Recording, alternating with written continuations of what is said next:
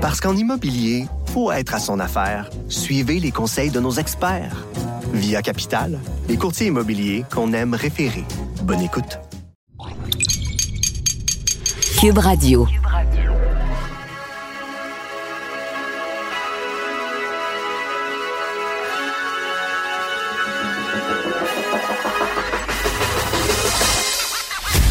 Jonathan Trudeau. Joe, Trudeau et Maude Boutet. Franchement dit. Cube Radio. Bon mardi, aujourd'hui on est le 26 mai 2020. Mon nom est Jonathan Trudeau. Bienvenue à Cube Radio. Bienvenue dans Franchement dit, en compagnie de Maude Boutet. Bonjour Maude. Salut! Est-ce que la canicule frappe à Montréal en ce moment? Euh, ben, il faisait, faisait chaud puis humide ce matin quand je suis partie, en tout cas de la maison. Ah Il oui. faut comprendre que moi, c'est pas à son plein potentiel de chaleur euh, à 5 heures, mais euh, la grosse humidité. Ah, oh, J'imagine que. non. Mais là, il fait gros soleil, il a l'air à faire. euh, tout le monde est en shorts. C'est Ah, très, chaud. très, très chaud. là. Même Ouais. euh, à Québec, où c'est plus froid qu'à Montréal, souvent à ce temps-ci de l'année encore, là, au printemps, c'est là que la différence, elle est plus marquée. Euh, c'est 36 avec l'humidex aujourd'hui. là. 31 plus l'humidex, euh, 36, ça va être très, très, très, très chaud. Deux éléments que je garde en tête. Là, un premier qui est moins d'ordre de, de- de santé publique, mais toute la question des feux de forêt. Là, euh. On l'a vu, hein, il y avait un article hier, euh, la Sofeu, là, qui, euh, qui dénote, dénombre plusieurs incendies déjà. Nos fameux CL415 qui sont en action. J'ai vu des gens envoyer des, des vidéos. C'est toujours impressionnant de voir les CL415, les avions bombardiers, là, arriver rase-motte sur un fleuve, ramasser l'eau, puis aller faire le- leur travail ensuite. Puis vraiment, là, faut, faut être prudent. Moi, j'ai, écoute, j'ai failli sacrer le feu dans ma cour dimanche. Hein? Comment ça? T'as voulu partir un petit là? euh, feu, feu, joli feu, guimauve et tout, puis finalement, Ben, on- ça, ça, ça- On a fait un feu, euh, parce que tu sais, je te dis, bon, on, a- on avait reçu la, la belle maman, on Oui. ne pouvait pas aller en dedans, distanciation, tout ça, fait qu'on a descendu la table du patio, on l'a descendu plus au parterre. Puis là, je me suis dit, garde, on va partir un feu, on sait pas quand est-ce que la, la fraîche va pogner, on va faire un petit feu en fin d'après-midi, puis tu sais, bon. Et euh, évidemment, on fait de la radio, là, je peux pas te montrer ma cour, là, mais tu sais, j'ai comme une portion où c'est des, euh, des, des grandes roches, là, des dalles, si on veut OK. et t'as du gazon à côté. Mais entre les deux, il y a une petite bande de, de Du grand pays. foin. Ah, OK, non, du pays. Du, du pays, là. Du pays, je fais du, du pays noir, tu peux mettre des fleurs, là. Tu sais, c'est comme une petite bande, là, d'à peu près un pied et demi de large sur toute la longueur, donc qui sépare le- le- la- la- la- la- la- les pierres du gazon. Et lorsque j'ai parti le feu, il y a des, euh, un, un petit tison qui a été dans le pays. Oh. Mais normalement, du pays, c'est pas mal humide. là, Ouais. ça, ça garde l'humidité, justement. Et là, mon, mon grand, il dit euh, Papa, papa. Puis là, tu sais, je suis en train de parler avec ma belle-mère. Puis là, je suis comme Attends, je suis en train de parler. Il dit Non, papa, c'est important. là, je dis quoi Il dit Regarde, il dit un, tison qui est allé dans le pays, puis euh, ça fait de la fumée. Fait que là, je fais Oh, bon point, mon fils. Fait que là, je m'approche, puis je pogne une motte. Tu sais, j'en prends plus que pas assez. Là, je pogne une, Ouais. une motte pour tasser ça de là. Et ça a flambé, ma fille, là. Oh, En dedans de pareil. 15 secondes, là, Ouais, ça, ça. les, les- les grosses flammes. Et là, je, je mets un petit peu d'eau, tu sais, où, où ce que j'avais enlevé la, la, la- la motte. Et là, mon gars me rappelle 30 secondes après, Euh, papa, il y en a encore. Et là, Euh, finalement, on a part été vite, chercher hein? à hausse. Ouais. Et là, j'ai passé à hausse bien comme faut. J'ai tassé le, le- le- le feu qui est sur pied, là, je pouvais le tasser. Je me suis rendu compte que c'est sec en tabarouette. Là. Ça prend pas J'aurais jamais pensé que le pays prendrait en feu, là. Non. Mais non, non, non. Ça prend une couple de secondes, là. C'est, ton fils l'a vu, mais tu regardes pas au bon, endro- au bon endroit, puis tu t'en rends pas compte sur le coup. euh, ça peut, euh, ça peut dégénérer rapidement. Absolument. Et donc, euh, l'autre préoccupation, évidemment, on en a parlé, c'est euh, les, euh, dans, dans nos euh, CHSLD. Ce sera pas une belle semaine. là. Non. Ce sera vraiment pas une belle semaine. C'est un peu déprimant de voir que on, on- on est à court de, de- de solutions. là. On, on dit qu'on a des solutions, mais là, on va acheter des climatiseurs portatifs. Mais là, vous savez, il y a certaines boîtes de breakers qui peuvent pas en ajouter davantage. Fait Mais là, on Là, a un système dis- qui pourrait quand même fonctionner autrement. Ah, Fait c'est M. Beaulieu hein, qui nous disait, fond- on dirait qu'à chaque année, on apprend qu'il fait chaud. Là. Ouais, ben c'est comme la grippe, c'est comme si ça revenait pas chaque année. Mais c'est là, on a été pris de court parce que c'est plus tôt que prévu. C'est vraiment plus tôt. Je veux dire, les normales de saison, c'est quoi? C'est 20 Ouais. degrés à peu près. là. On est, on est beaucoup, beaucoup, beaucoup au-dessus de, de ça. Mais forcé d'admettre qu'encore une fois, on, on n'est pas prêt. Puis grosse pensée aussi pour euh, pour les travailleurs de la santé. Là, on l'a mentionné hier, là, mais qui vont être. Je voyais euh, Diane Francaire qui a tweeté tout à l'heure euh, quelque chose qui était très c'était très juste. Elle dit vraiment nos zones chaudes vont très bien porter leur nom cette semaine parce que euh, tu zone chaude étant l'endroit où Ben oui. ben, t'as t'as tes cas de COVID, puis il va faire incroyablement chaud, ils sont habillés de la tête aux pieds, puis tu peux pas négliger cet équipement de protection-là. Tu peux pas dire, ah, ben, je vais enlever une couche, ça, ça marche pas de même. Et s'il y a des gens qui disent, ouais, OK, ça, c'est une chose, les travailleurs de la santé, mais le- la priorité doit être les, les patients. Mm-hmm. C'est sûr qu'il y a des gens qui vont relativiser en disant, bon, OK, ils vont avoir chaud, mais eux autres, au moins, sont en forme. Eux autres peuvent euh, sortir de chez eux, puis euh, aller à l'air climatisé après, Oui, oui, mais- euh, dormir au frais. Sauf que, dites-vous que ça peut avoir un impact sur la qualité des soins. Là. Ouais.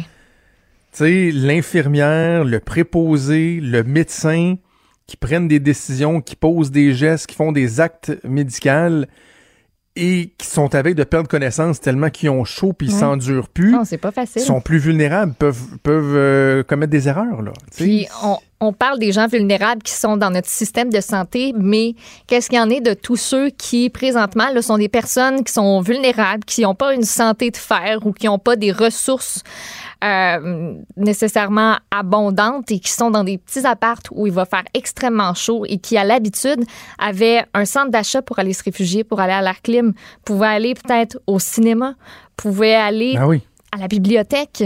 Ces gens-là, on, on leur dit quoi? On leur dit d'aller où? Il n'y a même pas de piscine non plus. Il n'y a pas de jeu d'eau. Qu'est-ce qu'on va faire pour se rafraîchir? Allô, la ville? Vous êtes où? Coucou? Avez-vous Ben oui. un plan? Pouvez-vous Ben oui. juste comme nous donner une réponse? Ce serait Faites pas signe. pire. Allô? hey! Faites-nous signe, donnez I'm signe de vie. saying. Ça serait le fun. Mais tu sais que euh, si j'avais à faire. euh, Ah, ouais. C'est pas politically correct ce que je vais dire, mais c'est pas grave. Euh, parce que non, mais je suis toujours respectueux des, des institutions, là, puis je, Uh-huh. je, je veux pas insulter mon, mon premier ministre, là. Mais si j'avais à donner un prix de la déclaration nounoun du jour hier, je la décernerais à notre premier ministre, OK? OK, vas-y.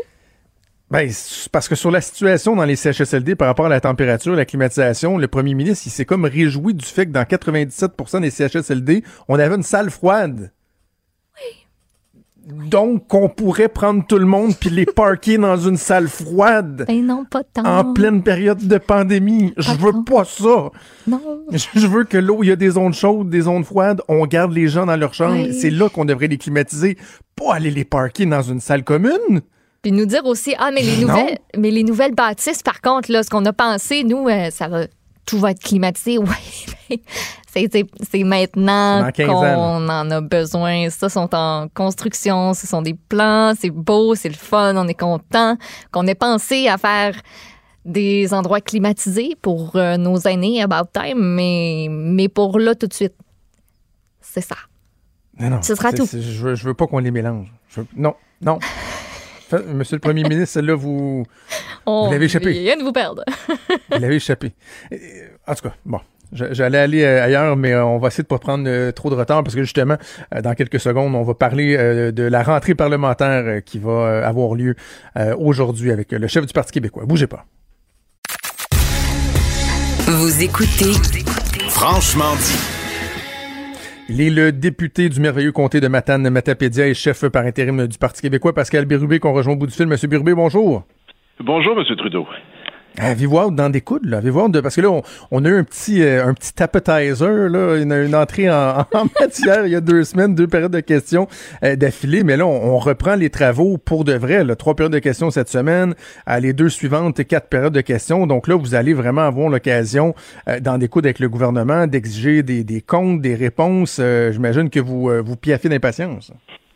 On est heureux de faire notre travail, qui est celui de poser des questions dans le cadre de, la pandémie, mais surtout de la gestion de la pandémie au Québec. On conviendra qu'avec plus de 4000 décès, un des pires résultats au monde, il y a certainement des questions qui se posent sur comment on a géré et est toujours géré cette, euh, crise au Québec.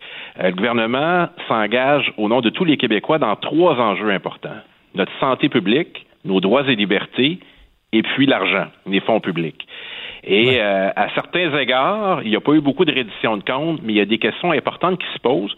On peut bien indiquer, par exemple, que pour les CHSLD, il y a des enjeux qui datent d'il y a 30 ans, mais il y a des enjeux actuels qui sont qui sont des choix gouvernementaux qui méritent d'être questionnés. Et les, les deux axes, je pense, importants pour nous cette semaine, c'est de comprendre comment se prennent les décisions, puis comment on peut soutenir, supporter les victimes, qui soient dans le domaine de la santé ou dans le domaine économique. Je veux qu'on parle euh, justement des, euh, des CHSLD avec euh, ma collègue Maude. Il y a un instant, on parlait de, la problématique de, la, chaleur. On, commence une canicule. Je comprends que c'est plus tôt que d'habitude, mais comme me, le faisait remarquer un invité hier qui est un communicateur scientifique, qui disait c'est comme si à chaque année on était surpris de savoir qu'il va y avoir une période estivale. c'est assez préoccupant. Puis je veux pas mettre, évidemment, on peut pas mettre la faute uniquement sur le gouvernement de la CAC qui, qui est en place depuis moins de deux ans, mais quand même c'est préoccupant de savoir que dans euh, tant de CHSLD encore, nos aînés, là, surtout dans une situation comme celle qu'on vit, vont être pognés euh, à crever de chaleur dans, leur, mm-hmm. dans leur chambre. C'est inacceptable. Ben, M. Trudeau, personne ne pouvait prévoir qu'elle allait avoir une pandémie, c'est vrai. Mais on, on pouvait prévoir un certain nombre de choses. Puis là, il y a des gens qui nous disent, mais c'est facile de faire des critiques maintenant. Ben, moi, je vous rapporte à l'élection 2018 on a pris un engagement à l'automne 2018 dans notre plan là, économique, là, dans notre plan budgétaire, 100 millions pour climatiser tous les CHSLD pour 2019. Ça, c'est noir sur blanc. Ça n'a pas été écrit ce matin, ça a été écrit en 2018. Donc, on avait vu venir cet enjeu-là, qui est très sérieux là, euh, dans les CHSLD du Québec. Je ne sais pas ce qu'avait euh, promis le gouvernement là-dessus, mais la réalité, vous venez de l'évoquer, il y a, euh, il peut y avoir 97% des CHSLD qui ont accès à un, espace ventilé, mais ça, c'est pas les chambres. Puis ça, c'est quand c'est possible de les emmener là. Alors, ça va être problématique. Puis se pose encore la question des priorités pour les aînés. Là, on a appris hier que le gouvernement du Québec voulait euh, avoir une procédure d'exception pour accélérer des dépenses, notamment pour les maisons des aînés, mais elles vont mhm. être prêtes quand ces maisons des aînés, tandis que les aînés qui vivent actuellement dans les CHSLD, ils vont avoir chaud dans les prochaines heures. Donc, moi, je, suis prêt à, débattre de c'est quoi la priorité? C'est-tu les ressources humaines? C'est-tu les bâtiments existants? C'est-tu euh, la climatisation, les repas, tout ça en même temps? Moi, je pense que oui. Et je, je suis sidéré euh, de voir que le, gouvernement du Québec met, tous ses œufs dans les maisons des aînés, ces genres de résidences soleil étatiques. Je trouve ça assez particulier. mais, mais j'imagine le gouvernement nous dira qu'ils sont capables de marcher et de mâcher de la gomme. si je me fais l'avocat du diable. Non? Non. Ben, il y a des décisions qui se prennent. Ben c'est décevant. Qu'est-ce qui relève des décisions du gouvernement actuelles, pas les autres, actuelles? J'ai entendu la ministre de la Santé dire à tout le monde en parle dimanche dernier que c'était interdit le transfert des ben travailleurs, travailleuses de la santé d'un endroit à l'autre. Alors, je vais utiliser un terme que je pourrais pas dire à l'Assemblée nationale plus tard. C'est faux. Ce n'est pas vrai. Donc, ça se fait toujours. Puis heureusement qu'il y a des travailleuses et des travailleurs de la santé qui nous le disent. Alors, ça, ça relève de la gestion actuelle du gouvernement et le degré de préparation, notamment pour l'achat des masques. On a découvert ça dans un texte d'une journaliste de Radio-Canada. On était en retard sur les autres provinces canadiennes dans des comparables.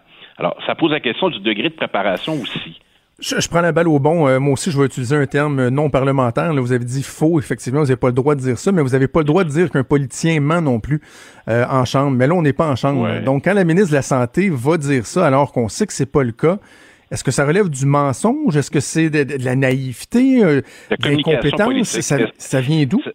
De la communication politique, de la mise en scène politique, essentiellement.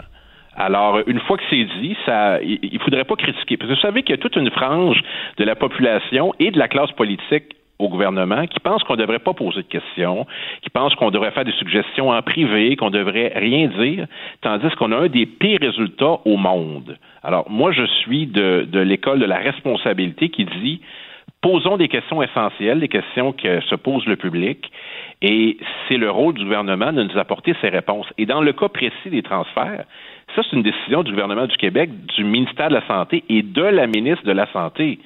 Euh, j'ai peine à croire là, que vendredi dernier, on nous a dit qu'on allait mettre fin à la pratique, que dimanche, la pratique était terminée, puis que lundi matin, on nous prouve que finalement, c'est pas le cas. Alors, pour les gens qui nous écoutent, euh, c'est assez clair de comprendre que euh, c'est pas parce que la ministre le dit que c'est le cas. Je crois comprendre, M. Bérubé, qu'aujourd'hui aussi, vous allez questionner le gouvernement sur la, protection des, lanceurs d'alerte dans le système de santé. Je comprends pas pourquoi vous posez cette question-là. Vous n'êtes pas rassuré par la boîte courriel qui a été mise en place. Là. On vous écoute, commercial M3S. non, c'est pas, pas de nature à vous rassurer, ça? Ben, D'abord, c'est surtout on vous lit plus qu'on vous écoute, là, parce que ça va être des, des, courriels. Mais je veux dire, euh, non, je peux rassurer parce qu'il y a une disposition qui permettra au gouvernement d'abolir toute forme de représailles à l'égard des travailleurs de la santé ou des cadres quand ils sont en, je dirais, en présence d'une situation potentiellement dangereuse ou mortelle pour les patients. C'est de ça qu'il s'agit. Moi, j'aime mieux qu'ils puissent le dire en temps réel même si ça ne compte pas dans le plan de communication du gouvernement, que de ne pas le savoir. Le temps que ça passe par la boîte courriel, que ça, soit envoyé au gestionnaire, que le gestionnaire se pose la question, qui c'est qui a dit ça, que ça revienne dans le bâtiment, ça n'a pas de sens. Alors, les médias ont un rôle à jouer et heureusement qu'ils sont là. Alors, les, euh, les, médias ont un rôle fondamental. Ce n'est pas des pigeons voyageurs. Ce sont des gens qui ont un travail essentiel à faire pour alerter le public. Et les lanceurs d'alerte, que sont les employés de la santé, des gens qui vivent la situation, devraient aujourd'hui obtenir l'assurance du premier ministre qu'on va retirer toute menace de représailles à l'égard des gens qui ne font qu'alerter le public sur des situations qui pourraient être dangereuses ou mortelles. Et, je ne sais pas si vous allez être d'accord avec moi, M. Bérubé, mais c'est que la réponse de, la ministre à, cette question-là, elle, elle est pas mauvaise, elle est incomplète. C'est-à-dire que la portion que vous évoquez là, elle ne l'aborde pas. Mais lorsqu'elle dit qu'il faut régler le problème en amont, c'est-à-dire euh, ne pas en venir à ce que quelqu'un euh, ressente le besoin de dénoncer auprès des médias, que ces gens-là soient écoutés, qu'il y ait des suivis qui soient faits à mhm. l'interne, c'est quand même vrai. Idéalement, c'est à la source qu'on réglerait le problème. Ben, j'ai un exemple très concret, moi, puis je vais, je vais le révéler aujourd'hui parce qu'il est dans ma circonscription. Il y a un groupe de, travailleurs de la santé du centre Marianne Ouellette, ça c'est un CHSLD à lac saumon dans la Matapésia, qui ont envoyé un courriel à On vous écoute, puis qu'ils me l'ont envoyé à moi aussi. Alors, moi, j'ai pas pris de change. Je l'ai envoyé directement à la gestionnaire du C3S du Bas-Saint-Laurent ce matin, puis je vais obtenir le suivi aussi. Alors, on va voir quelle réponse va être la plus rapide. Celle de la gestionnaire qui a reçu un message d'un député ou euh, les gens qui ont écrit qui vont avoir un suivi. OK, deux, trois autres, euh, deux, deux, trois autres trucs que je veux qu'on aborde euh, ensemble. Euh, la question des réfugiés illégaux qui travaillent au sein de nos, nos CHSLD. On a vu un ajustement assez important dans le message de François Legault, là, quoique il disait que c'était pas le cas, mais on aura tous euh, noté qu'il il avait fermé la porte la semaine dernière à ce que les réfugiés légaux qui en ce moment prêtent main forte sont au fond dans les CHSLD notamment puissent être considérés comme des immigrants et euh, que leur, leur, statut soit régularisé. François Legault a dit que ce sera étudié au cas par cas la position du Parti québécois sur cet enjeu-là. On est d'accord avec le gouvernement du Québec là-dessus. On pense que c'est la façon responsable d'aborder la situation. Cas par cas, ça nous va. Je pense que c'est pas nécessaire de créer un nouveau programme du PEC. Euh, mhm. Nous, on était, euh, on était prêts à débattre de cette motion-là. C'est pas la semaine dernière, c'est l'autre avant.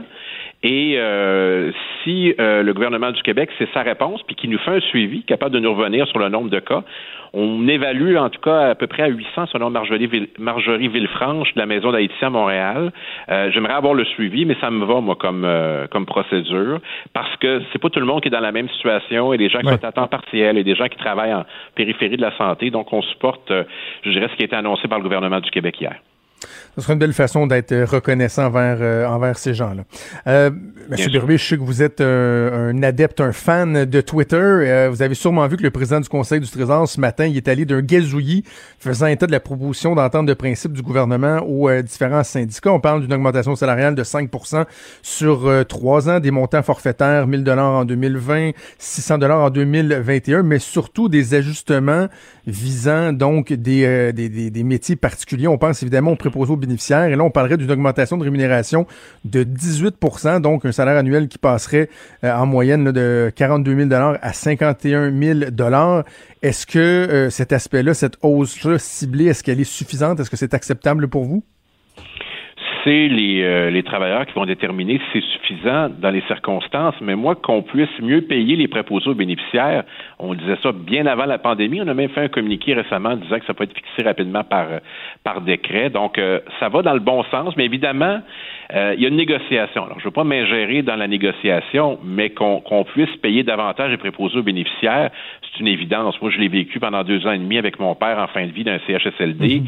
Je pense que c'est une des plus grandes conclusions auxquelles je suis arrivé euh, au décès de mon père, c'est que c'est peut-être des gens qui, euh, qui font le travail le plus ingrat, donc ils méritent d'être payés convenablement. Mhm. Donc euh, ça, j'apprécie ça. Puis on va voir le, résultat. Donc je ne peux pas en dire beaucoup plus. J'ai regardé ce matin, il y a les enseignants aussi qui dont l'offre est, est, publique. Je vais les laisser réagir, mais moi je je trouve que ça se passe bien pour l'instant. Et puis. quand vous dites je vais les laisser réagir, c'est pas que vous euh, vous mouillez votre doigt puis vous le mettez dans les airs, voir dans quel sens le vent va aller pour prendre position là? Parce que c'est embêtant. Moi, j'ai dit au premier ministre qu'il devait pas s'ingérer dans un dans un conflit syndical euh, privé en plus, celui-là qui était euh, à Nicolet. Euh, alors je veux pas je veux pas jouer la négociation qui est déjà amorcée. Alors je vais je vais plaider pour la cohérence dans mon propos. OK. Mais est-ce que vous êtes d'avis que de façon générale, les syndicats doivent se montrer quand même responsables? Je suis pas sûr qu'il y aura une grande, grande tolérance du public, par exemple, à des, des, manifestations euh, ou autres, euh, ou à des bris de service quand on voit que, bon, les, les employés de la, fonction publique, et moi, je, suis totalement d'accord avec ça, mais euh, on continue à recevoir leur salaire, malgré que plusieurs sont, sont, sont, chez eux à pas travailler ou à moins travailler. les finances publiques, on se dirige tout droit vers une crise de nos finances publiques. C'est pas le temps d'être gourmand non plus, là. Mais c'est l'élément qui nous manque. Si on avait un directeur du budget, comme à Ottawa, on pourrait évaluer c'est quoi les ressources du gouvernement du Québec et ses marges de manœuvre. Vous avez compris qu'on n'a toujours pas d'état de, la situation des finances publiques en temps de pandémie, ni du président du Conseil du Trésor, ni du ministre des Finances. Ça, c'est l'élément que j'aimerais voir rendu public. On en est où? Qu'est-ce qui est arrivé avec les marges de manœuvre, avec les surplus hérités du gouvernement précédent? Si j'avais ça, je pourrais vous en parler davantage. Mm. Je, pense que ça serait utile. Alors, je lance cette proposition-là, telle une bouteille à la mer. Peut-être qu'elle se rendra à bon port. on va suivre ça. Donc, ça reprend cet après-midi les euh, travaux parlementaires. Pascal Bérubé, chef du Parti québécois, merci. Nous avons parlé. Bonne rentrée. Merci. Au revoir. Parce qu'en immobilier, pour être à son affaire, suivez les conseils de nos experts. Via Capital, les courtiers immobiliers qu'on aime référer. Bonne écoute. Il est franc et nuancé. Jonathan Trudeau. La politique lui coule dans les veines. Vous écoutez Franchement dit. La vie, la vie, la vie, la vie, la vie, la vie, la vie, la vie. Voici la vie. Est-ce que tu reconnais cette trame-là? Est-ce que ça a marqué ta jeunesse ou t'es trop jeune? Je suis bien trop Il était une fois la vie.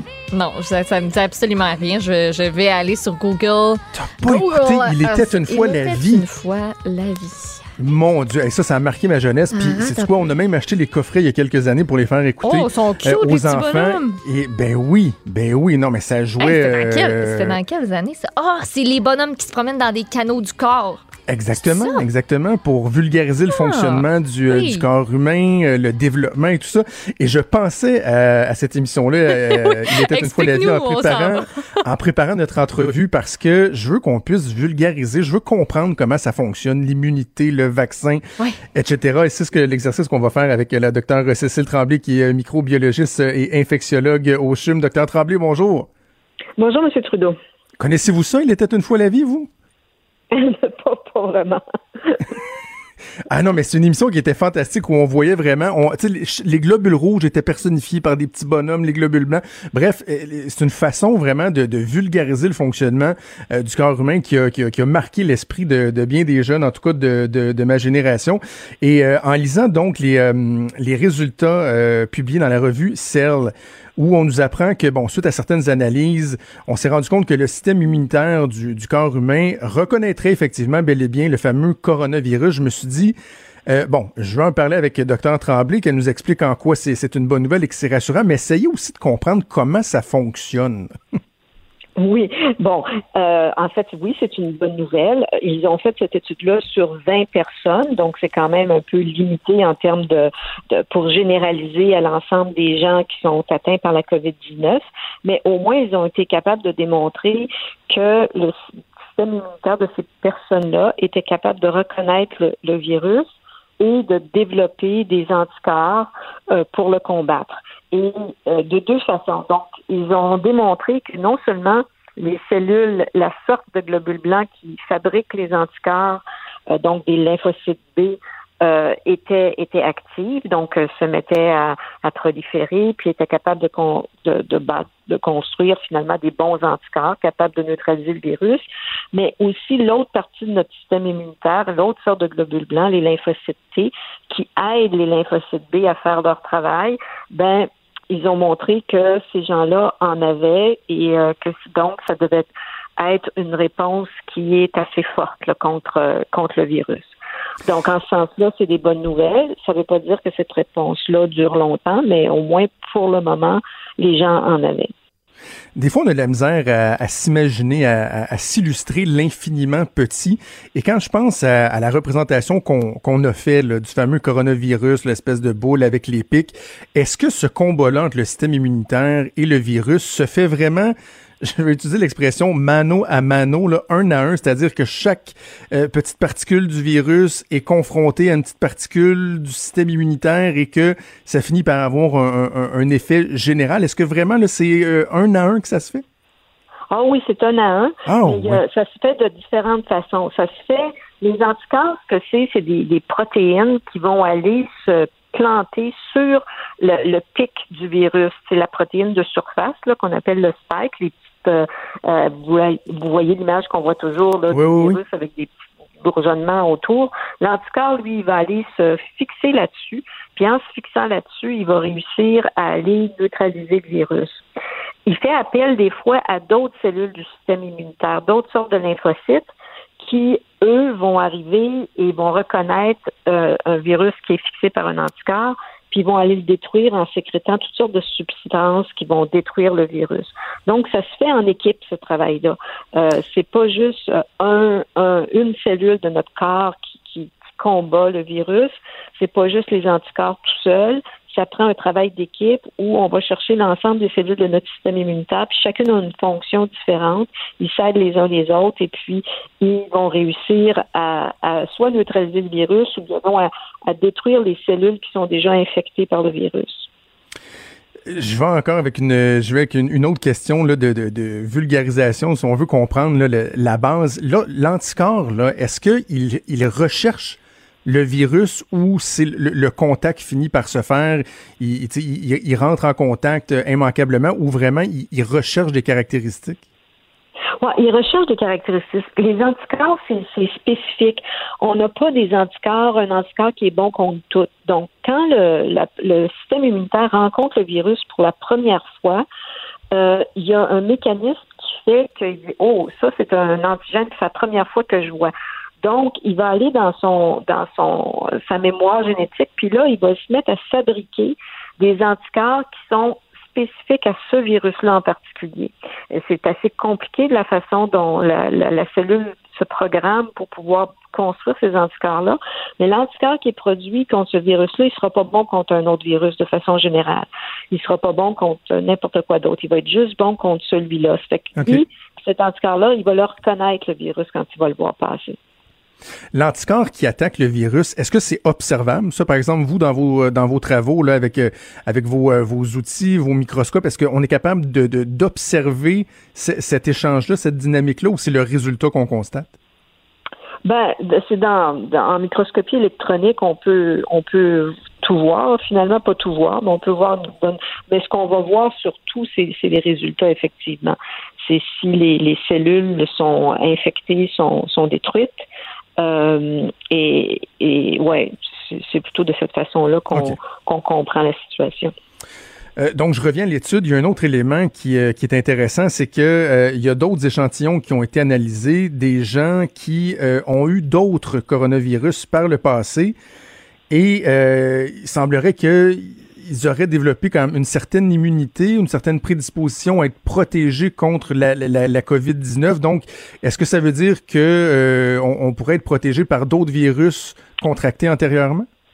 Euh, ça, c'est un peu une, une, extrapolation qui est trop, euh, qui, qui est pas nécessairement fondée. Ce qu'ils ont C'est hasardeux un peu. Ouais, euh, ouais, il pouvait y avoir de l'immunité croisée entre d'autres coronavirus.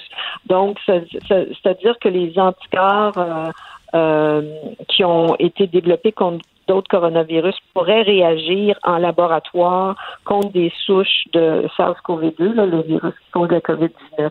Ceci dit, ça ne veut pas dire que on est nécessairement protégé par, par ces anticorps-là parce que ça peut être de faible affinité. Et puis, la réalité, c'est que si on avait été protégé par des anticorps du rhume, on n'aurait pas vu les, ces épidémies-là se développer à cette échelle-là dans la planète parce que tout le monde a été en contact avec le rhume à un moment donné ou à un autre.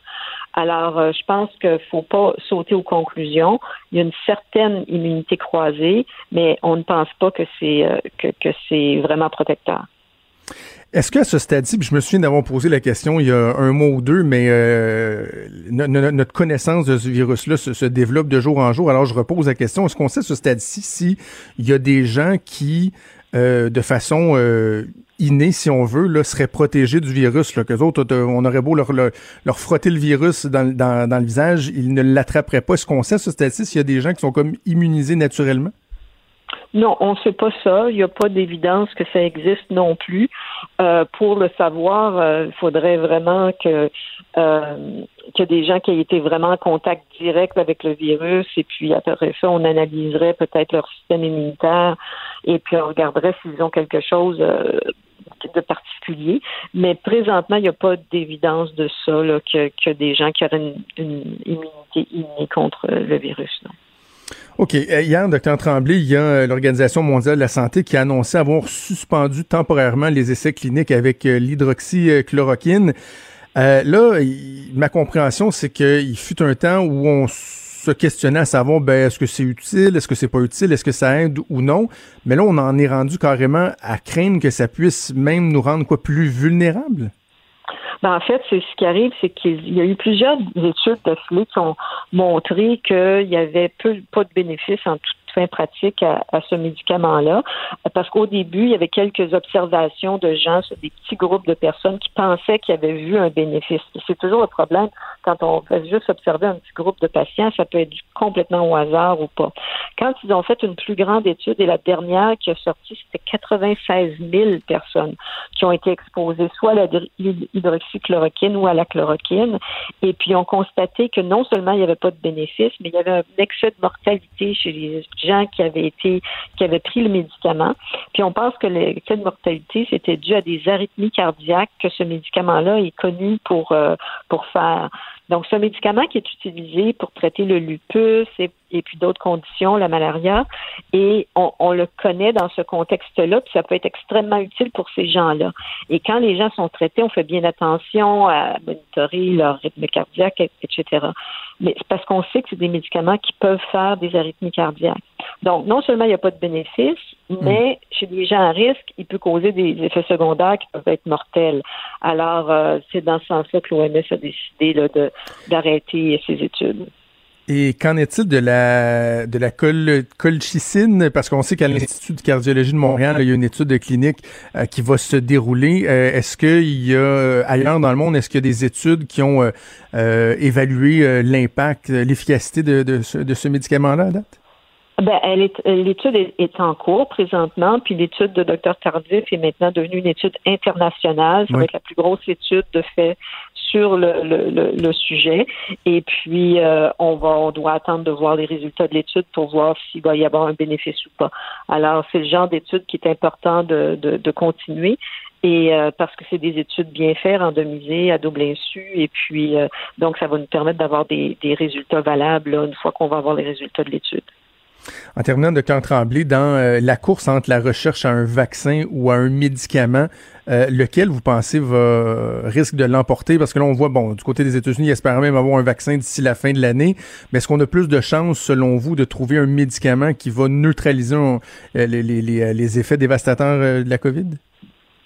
Bien, présentement, il y a, à date, il y a juste un médicament qui, dans des essais cliniques randomisés, qui a montré un certain effet, qui est le remdesivir, chez les personnes qui étaient très malades. Euh, c'est certainement, certainement pas la guérison, là, puis le, médicament mhm. euh, de rêve. On a 10 candidats vaccins, vaccinaux qui sont présentement en étude chez les êtres humains. Alors, euh, la course est, bien lancée. Euh, moi, j'ai confiance qu'on va arriver à avoir un vaccin d'ici un an. Euh, mais lequel de ces. C'est important qu'il y ait différents vaccins qui soient étudiés parce que c'est loin d'être garanti que c'est le premier qu'on va étudier qui va mhm. nous donner des résultats positifs. Alors, c'est important d'utiliser des vaccins avec des différentes stratégies. Là, ne sont pas toutes faites de la même façon pour pouvoir mieux déterminer lequel va être le plus efficace. Docteur Cécile Tremblay, vous êtes microbiologiste et infectiologue au CHUM. Merci. Nous avons parlé encore une fois. C'était euh, très intéressant. Merci. Merci. Au revoir. Parce qu'en immobilier, pour être à son affaire, suivez les conseils de nos experts. Via Capital, les courtiers immobiliers qu'on aime référer. Bonne écoute. Des débats, des commentaires, des opinions. Ça, c'est franchement dit. Cube Radio. On va parler de politique américaine avec notre collègue Luc La Liberté. Salut Luc. Oui, bonjour Jonathan. Le président américain Donald Trump qui est vraiment là euh, converti en, pro déconfinement et je voyais même puis euh, je, veux qu'on on, on, amorce la, discussion autour de, ça si tu le veux bien. Il a même menacé hier le, gouverneur de la, de la, Caroline du Nord de déplacer la convention du Parti euh, républicain qui est prévu là-bas euh, au mois à la fin d'août, s'il peut pas lui garantir que l'aréna va être remplie à craquer full au bouchon, là. Voilà. Donc, le président, une fois de plus, qui, qui va à l'encontre des. des euh, puis, il y, a, il y, a, des données en passant là-dessus les, qui inquiètent les démocrates là, sur la, la, reprise économique. Pas que la reprise les inquiète, mais sur les effets que ça peut avoir pour les, les chances de réélection du président. Mais donc, Donald Trump qui, qui fait fi, finalement, de, de tout ce qui est mesure de distanciation sociale, euh, de, de, de confinement. Euh, lui, il est vraiment, tu l'as exprimé en partant, il est all-in. C'est-à-dire, hein, on, on, on, va de l'avant, puis on relance. Euh, lui, pense qu'on va avoir une reprise économique qui va être tout aussi spectaculaire que la chute. Et euh, j'étais justement en train d'écrire un, petit article là-dessus. Il y a d'anciens économistes de l'administration Obama qui disent c'est pas une récession normale, celle à laquelle on assiste actuellement, elle est induite. C'est-à-dire que euh, contrairement à la crise des années 30, par exemple, ben, il n'y avait pas de, de, de, il y avait pas de problème sous-jacent, de problème mm-hmm. aussi grave qui explique que la crise puisse durer longtemps. Donc, quand on va rouvrir les vannes, hein, quand on va ouvrir les portes, quand on procède au déconfinement, on va se replacer de façon spectaculaire. Donc, Donald Trump dit, en route vers l'élection, je sais très bien que c'est l'économie qui est ma carte maîtresse on y va. Maintenant, euh, les États, eux, les gouverneurs et la population américaine, malgré ce que le président dit, il y a 75% 76% des démocrates qui disent, euh, par exemple, nous, on porte un masque maintenant quand on sort, quand on a à être en public, puis qu'il n'y a pas de mesure de distanciation possible ou qu'il y en a moins, euh, on porte un masque. Et il y a près de 60% des républicains qui affirment la même chose. Donc, dans l'opinion publique, il faut respecter certaines mesures. on nous montre souvent des images spectaculaires de gens qui défient toutes les règles mais ce sont ces gens-là sont minoritaires. Pour une majorité d'Américains, c'est encore préoccupant. Mais visiblement, le président, lui, il sort, il veut multiplier hein, les apparitions publiques. Il ne portera pas le masque, on le sait, on en avait discuté quand il s'est présenté au Michigan la semaine dernière. Le même, les dirigeants de l'usine puis le, procureur général de l'État avait dit, bon, on déplore ça. Nous, on s'attendait à ce que le président le fasse. Le président dit non, on y va. Puis si jamais euh, en Caroline, et ça, c'est énorme, quand on pense aux retombées économiques d'une convention, euh, que le président dise écoutez, moi, si vous me permettez pas de faire sale comble, hein, puis d'offrir le, spectacle habituel, le rassemblement habituel, on va changer le lieu de la convention il n'a pas parlé aux autorités du Parti républicain. Il n'a pas, il a pas non, il a pas non plus approché à un autre État parce qu'il faut, faut, au moment où on se parle, il faut avoir un sacré culot pour dire on va rassembler, je sais pas, un 30 000, un 40 000 ou un 50 000 personnes à un seul et même endroit. Regardons juste ce qui se passe pour le sport professionnel qui essaie tant bien que mal de planifier une reprise des activités. Donc, qui est capable, au moment où on se parle, de dire oui, Monsieur le Président, on vous offre 50 euh, 000 personnes à regrouper, voilà, et, on fait fi d'une potentielle deuxième vague, on n'a pas de chiffres, on vient de franchir les 100 000 morts, on approche les 2 millions de cas aux États-Unis. Euh, les États du Sud sont d'ailleurs de plus en plus touchés, il y a de nouveaux foyers d'éclosion. Hmm. Donc, au moment où on a l'impression que tout est pour placer, disons ça comme ça, euh, le président, lui, dit écoutez, moi, je déménage la convention, donc je veux avoir ma salle comble habituelle, puis on va donner le, spectacle, on va donner le, boost, en très mauvais français, à tout le monde, comme j'ai l'habitude de le faire. Et euh, donc, donc, là, on parle de la convention, ça c'est à la fin du mois d'août, mais euh, il y a l'élection qui s'en vient là, en novembre et ça fait des semaines, euh, nous-mêmes, lorsqu'on s'en parle, on se pose des questions par rapport à l'élection de, de, novembre, comment ça va fonctionner, toute la question de la, du vote par la poste, etc. Les républicains qui sont pas trop chauds chaud à ça, mais là, il y a des États qui lancent des cris du cœur. Oui, parce qu'il y a, peu, importe la, récupération politique qu'on veut en faire. les partisans du président disent on sait bien, les démocrates, ils veulent enregistrer tout le monde pour envoyer ça par la poste parce qu'ils veulent trafiquer le vote. Euh, aux États-Unis, à ce que je sache, si on prend des données recueillies euh, au, fil des ans, euh, les, les, les, magouilles électorales, c'est infime, c'est quasi inexistant. Le président aime bien crier au complot. Il le fait même quand il a gagné en disant qu'on l'avait privé de 3 millions de votes, ce qui est par hasard le chiffre euh, le chiffre qui, confirmait l'avance d'Hillary Clinton dans le vote populaire. Au suffrage universel, c'est ça? Pardon? Au suffrage universel, c'était l'écart qui favorisait Hillary Clinton. Voilà, donc, euh, donc le, président a beau crier au complot, jusqu'à maintenant aux États-Unis, il y en a très très peu de ces incidents-là, c'est marginal, c'est très localisé, mais là il dit c'est la seule façon qu'ont trouvé les démocrates de, de, de me battre, trafiquer le vote. Mais au-delà de la récupération politique, puis les démocrates bien sûr récupèrent eux le côté très noble de la chose en disant ben il faut pas que personne soit privé de son droit de vote. Là en théorie on peut pas être contre la vertu, donc euh, on veut on veut élargir le, vote habituel, puis s'assurer que tout le monde est bien inscrit sur la liste électorale.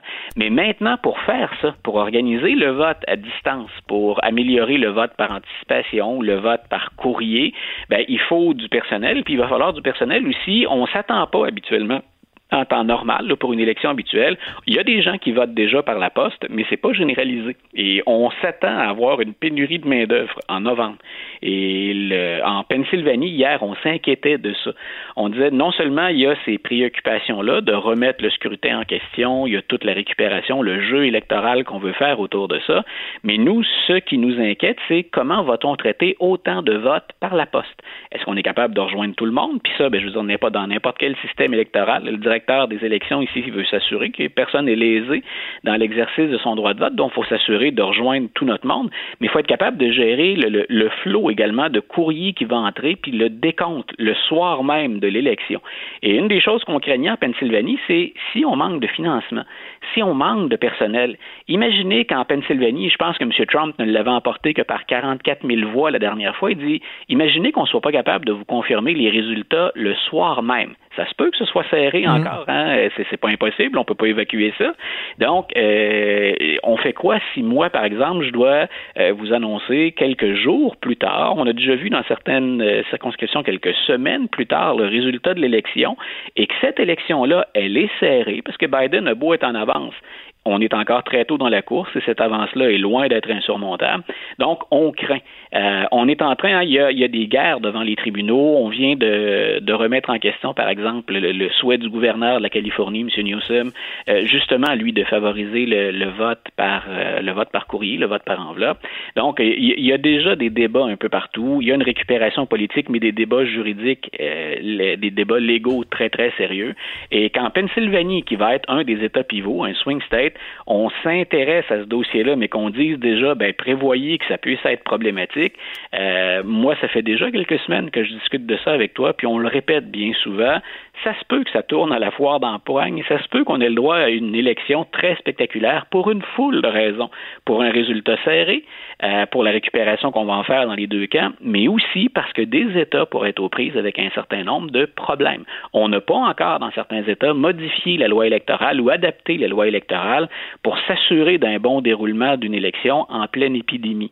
Donc, on est en train de le faire, mais mine de rien, même si nous, on trouve que cinq mois et demi, six mois, c'est encore beaucoup de temps, pour gérer une équipe à l'échelle d'un État, s'assurer qu'on a les fonds et mm. qu'on est en mesure de modifier le processus, euh, il reste peu de temps. on est minuit moins une au moment où on se parle. Ouais. Tu, euh, tu faisais mention de Joe Biden hier. Il a fait sa première sortie public depuis le 15 mars. J'avais pas réalisé que Joe Biden euh, était, était, était carrément absent sur la, place publique. Oui, évidemment, les médias sociaux, les vidéos et tout ça, mais qu'il avait été confiné. Euh, et il est sorti hier. Puis, tu sais, on a beau dire le président américain, bon, euh, donne pas l'exemple, porte pas le masque et tout ça. Il reste que il y a quelque chose qui frappe l'imaginaire. Tu sais, je voyais les images de Joe Biden avec son masque dans une cérémonie hier. C'est tellement pas naturel encore de voir ces gens-là euh, arborer le masque. Là. On, on peut pas l'excuser, mais comprendre qu'il y a une certaine réticence euh, chez plusieurs. Ah, bien sûr. Écoute, moi, je me souviens ici, à notre échelle, près de nous, quand M. Legault est arrivé avec, avec le masque, avec Daniel McCann, le, docteur Arruda, on les voyait défiler avant de s'asseoir à, la table habituelle. Euh, moi, je me souviens que j'étais devant l'écran, j'ai fait le saut un peu en les voyant arriver en disant, oups, il s'est passé quelque chose, puis on, c'est comme une confirmation supplémentaire qu'on n'est pas dans une situation normale. Puis hier, ben, ça frappe d'autant l'imaginaire qu'ils sont vêtus de noir tous les deux. C'est le Memorial Day, donc on va honorer mmh. la mémoire des gens qui sont morts au combat. Les deux sont habillés en noir euh, avec des masques noirs. Ça fait très solennel, puis ça fait situation d'urgence. Et c'est le contraste peut pas être plus frappant avec le président qu'on ne voit jamais porter un masque et qui lui était avec la First Lady, était avec Melania Trump hier au cimetière Arlington et les deux se sont présentés sans être masqués. Il y a des gens autour qui l'étaient, mais ni le président, ni la First Lady, ni la première dame. Donc hier, c'était très clair euh, qu'on fait du port du masque, mais du déconfinement, de la distanciation sociale on en fait une récupération politique. Si vous êtes pour le, c'est le message qu'on passe, hein, si vous êtes pour le déconfinement, si vous êtes pour la reprise de l'économie, ben vous faites comme Trump entre guillemets, vous vous tenez debout, vous ne portez pas de masque et on va de l'avant. Et si vous êtes plus timide puis que vous voulez que la situation actuelle perdure, ben vous faites comme le vice-président et vous vous présentez comme ça masqué. Ben puis vous restez cloîtré dans votre sous-sol pour mener la campagne électorale.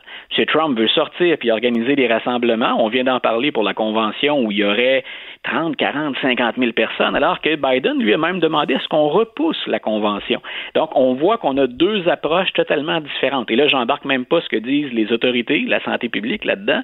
Je regarde juste comment, au plan politique, on récupère l'image pour les deux formations politiques. Et il y a un clash, hein, il y a un choc euh, évident entre les deux. Ben Luc, on va suivre ça donc cette semaine et on fait le point euh, vendredi ensemble. Je te souhaite une, excellente semaine d'ici là. Yes, bonne semaine à toi, bonne semaine à Merci, salut. Bye.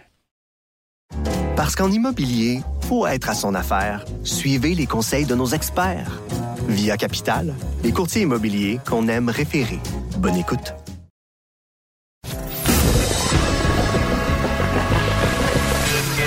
Franchement dit. Appelez ou textez au 187 Cube Radio. 1877 827 2346. On a vu passer un tweet euh, assez préoccupant euh, qui donne euh, qui donne froid dans le dos sur sur les, les, médias sociaux dans, au cours des dernières minutes. Un, accident sur l'autoroute 40. J'ai pas les détails. Notre invité va nous donner les détails, mais un, camion qui a, qui a, pris en mm-hmm. feu, qui a carrément explosé. Évidemment, euh, c'est inquiétant pour les gens qui sont tout juste derrière, qui suivent le trafic. Et parmi ces gens-là, il y avait la députée de Saint-Laurent, Marois Risky. On en parlait avec Pascal Birubi tantôt, rentrée parlementaire, donc la députée de Saint-Laurent qui était en route vers euh, l'Assemblée nationale et elle, a été témoin de cet incident-là. On va en parler avec elle. Mme Risky, bonjour. Bonjour. Alors, euh, écoutez, je, vous transforme en, reporter deux jours. Racontez-nous ce qui s'est passé toute une frousse. Moi, j'étais sur un appel conférence avec euh, Jean-François Roberge, Véronique Yvon, euh, Christine Labrie pour parler d'éducation. Puis, en donné, je lâche un oh boy parce que euh, la première détonation du véhicule qui semble être un véhicule citerne. Moi, ça faisait quand même quelques temps que j'étais derrière lui, une bonne peut-être demi-heure. Puis, euh, finalement, il a commencé à sentir, puis la fumée qui se dégageait, puis rapidement, le, le brasier est parti. Là. Euh, il y avait peut-être cinq véhicules qui nous séparaient. Euh, puis, ça n'a pas pris de temps. Euh, C'était difficile de voir est-ce que le chauffeur a pu sortir ou pas. Euh, je pense que oui. Euh, quelques minutes plus tard, la police est arrivée, euh, sécuriser les lieux plus loin de nous. Après ça, ils sont venus sécuriser proche de nous. Euh, 15 minutes plus tard, ils nous ont demandé de faire euh, demi-tour, euh, mais ça, il y a eu, euh, même par la suite, il y a eu une autre, une autre détonation très forte, puis on voyait vraiment les flammes partir. Là. Ben voyons, et ça, donc ça s'est fait très rapidement, là, le moment où il y a eu de la boucane et qu'il y a eu ensuite une déflagration, une explosion, ça a été, mais ça a été vraiment rapide? Oh oui, ça n'a pas pris de temps, puis les véhicules qui nous séparaient, c'est entre moi et le, camion qui part en feu, c'est à peu près 200 mètres. Il y a cinq véhicules de distance. Euh, ceux qui étaient dans les véhicules avant moi ont rapidement sorti de leur propre véhicule euh, pour euh, évidemment parce que nous on reste là pendant un bon 15 minutes là, pendant qu'il y a des flammes. Là. nous on est pris entre la police Euh, et euh, le camion, en attendant les directives de la police, OK, qu'est-ce qu'on fait? Et pendant ce temps-là, le camion continue à s'enflammer. Alors, euh, les familles sortaient évidemment de leur véhicule. Il y en a même un qui a eu le temps de promener son chien. Alors, mais on regardait ça, puis on se posait la question, OK, nous, on a-tu le droit de faire demi-tour maintenant? Parce que moi, j'avais en mémoire ce qui est arrivé sur l'autoroute 40, mais sur la métropolitaine de Montréal, lorsque un autre ben camion avait explosé. Alors, moi, j'avais ça dans ma tête. Moi, ça me tente pas d'être trop près de ce camion Hein. J'ai donné nous le, hockey pour faire un, demi-tour et euh, faire euh, retourner sur nos pas. Euh, finalement, ça a été fait. mais c'est sûr qu'on se demande en ce moment qu'est-ce qui se passe pour le chauffeur ou les personnes ben qui étaient dans, ce camion. Et souvent, dans un incident comme celui-là, le risque, c'est d'avoir des, dommages collatéraux. les gens qui freinent brusquement en arrière, est-ce que vous avez craint un, carambolage? Savez-vous s'il y a pu y avoir des incidents derrière vous? Ben, la bonne nouvelle, c'est que tout le monde conduisait vraiment bien. Tu sais, des fois, on a des gens qui partent en feu là, à 140 km heure.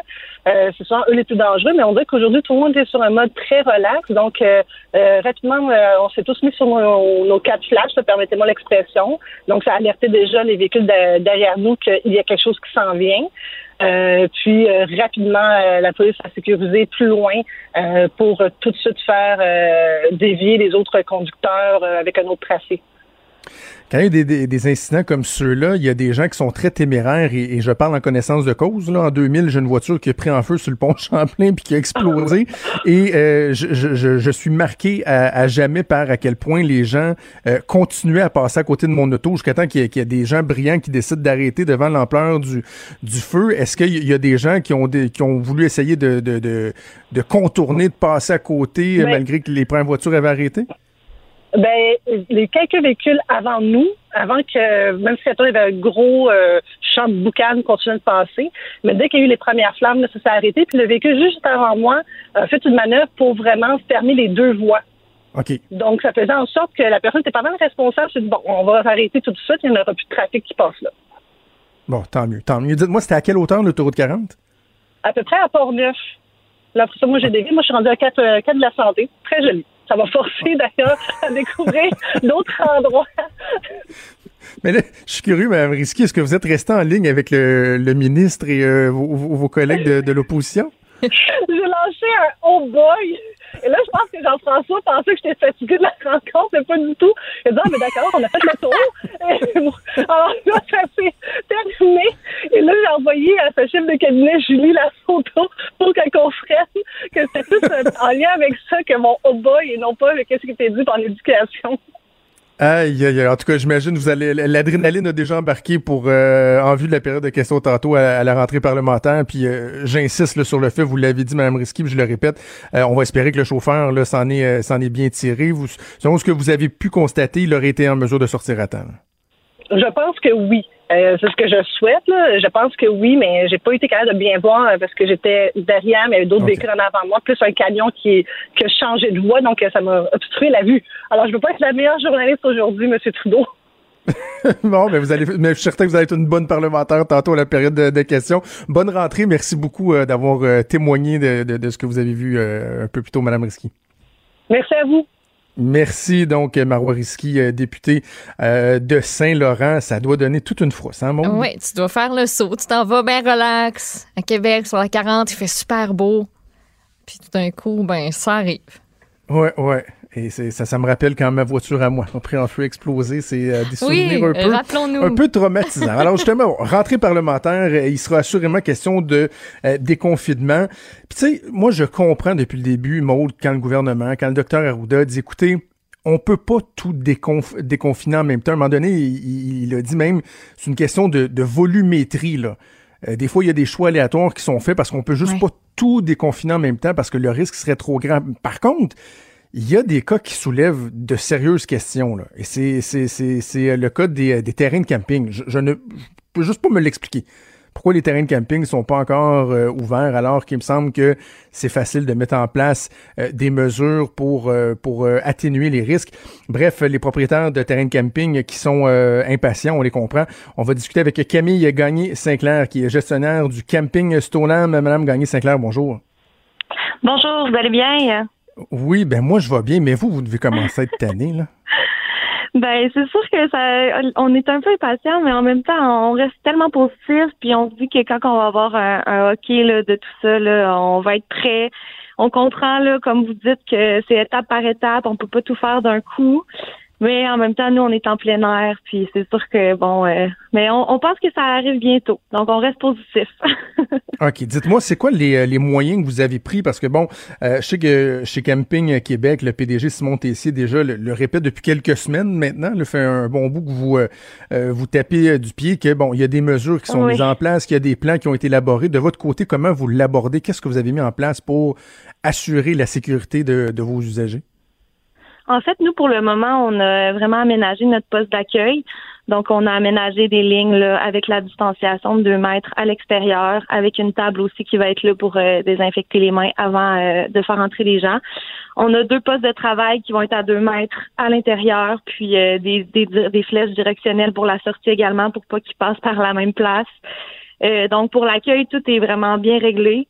On a déjà nos plans là, bon pour pour la désinfection des sites à la euh, quand les pardon quand les campeurs vont quitter.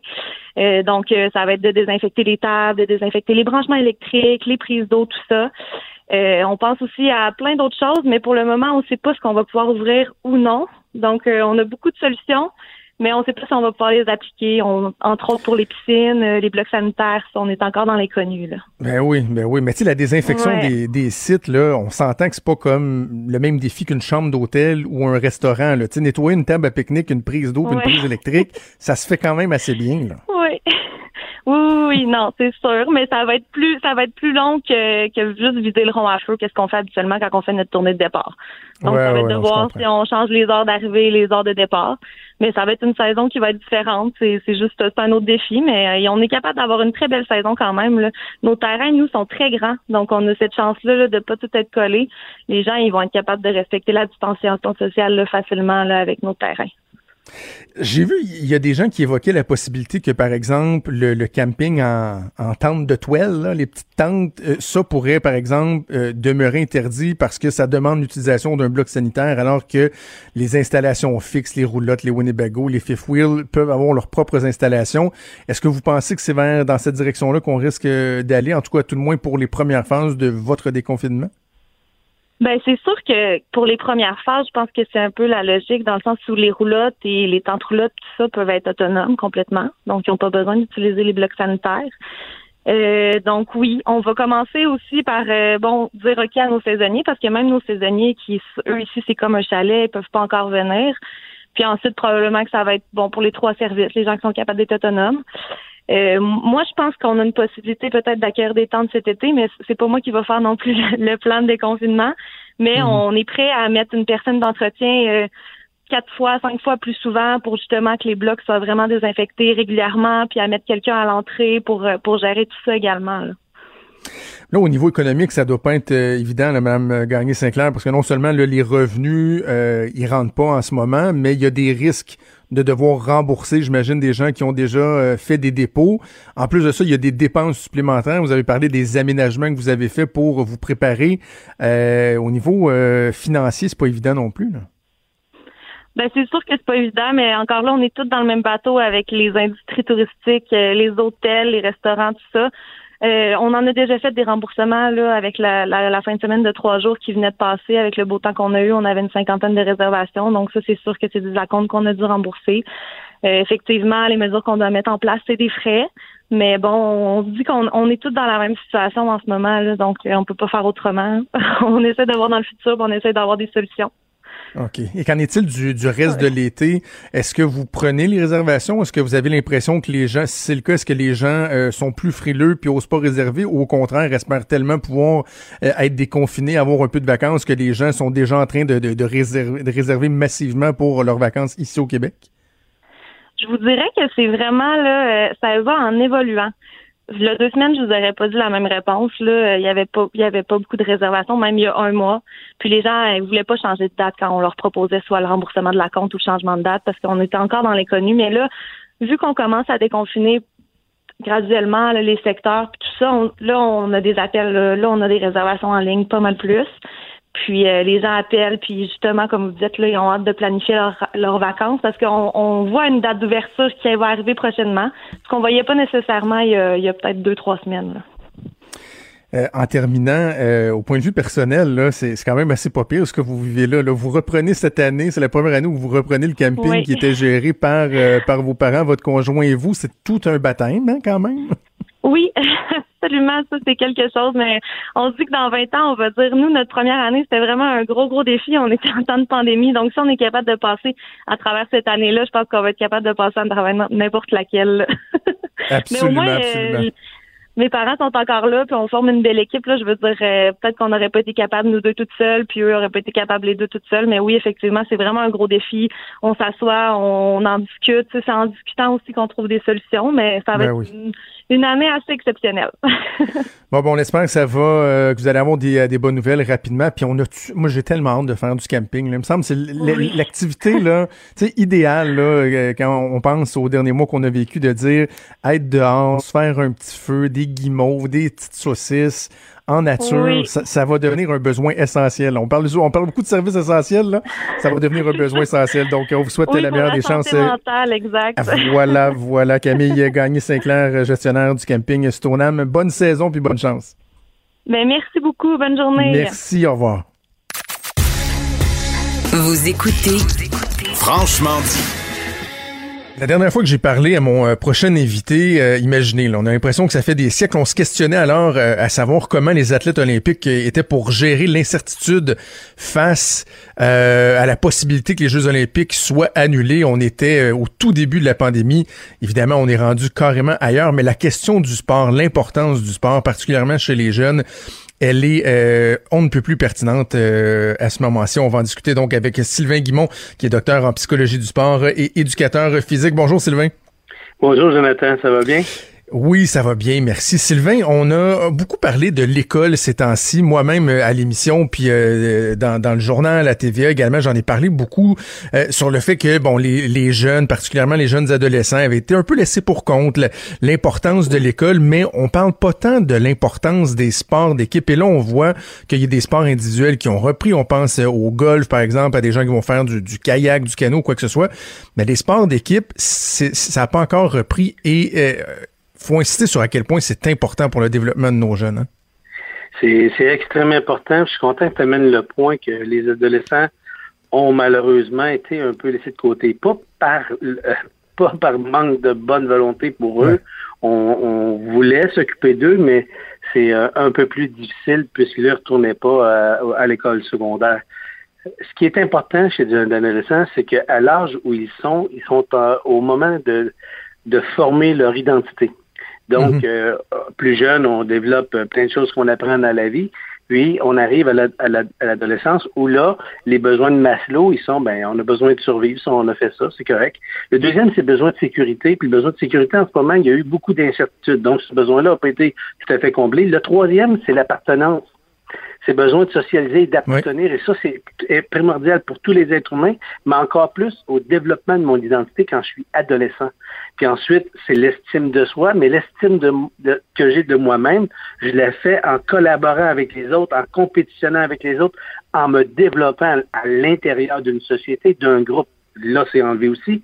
Et le dernier point, c'est l'accomplissement c'est d'arriver à s'accomplir et être bien. Mais chez les jeunes aussi, c'est une autre chose qu'on leur a un peu coupé leur rêve, là, de, autant au niveau du sport. je pense à des athlètes d'assez haut niveau, de jeunes qui pratiquent des sports où, c'est très compétitif et qu'ils n'ont qu'une petite fenêtre d'opportunité pour ben se faire valoir, pour passer de, du midget 3A à aller au junior majeur ou, ou peu importe dans quelle discipline on est, quand on est dans un monde euh, où notre sport occupe pratiquement entièrement notre vie à l'adolescence parce qu'on est dans le sport-études puis on veut aller le plus loin possible dans ce sport-là. Ça, ça a été enlevé.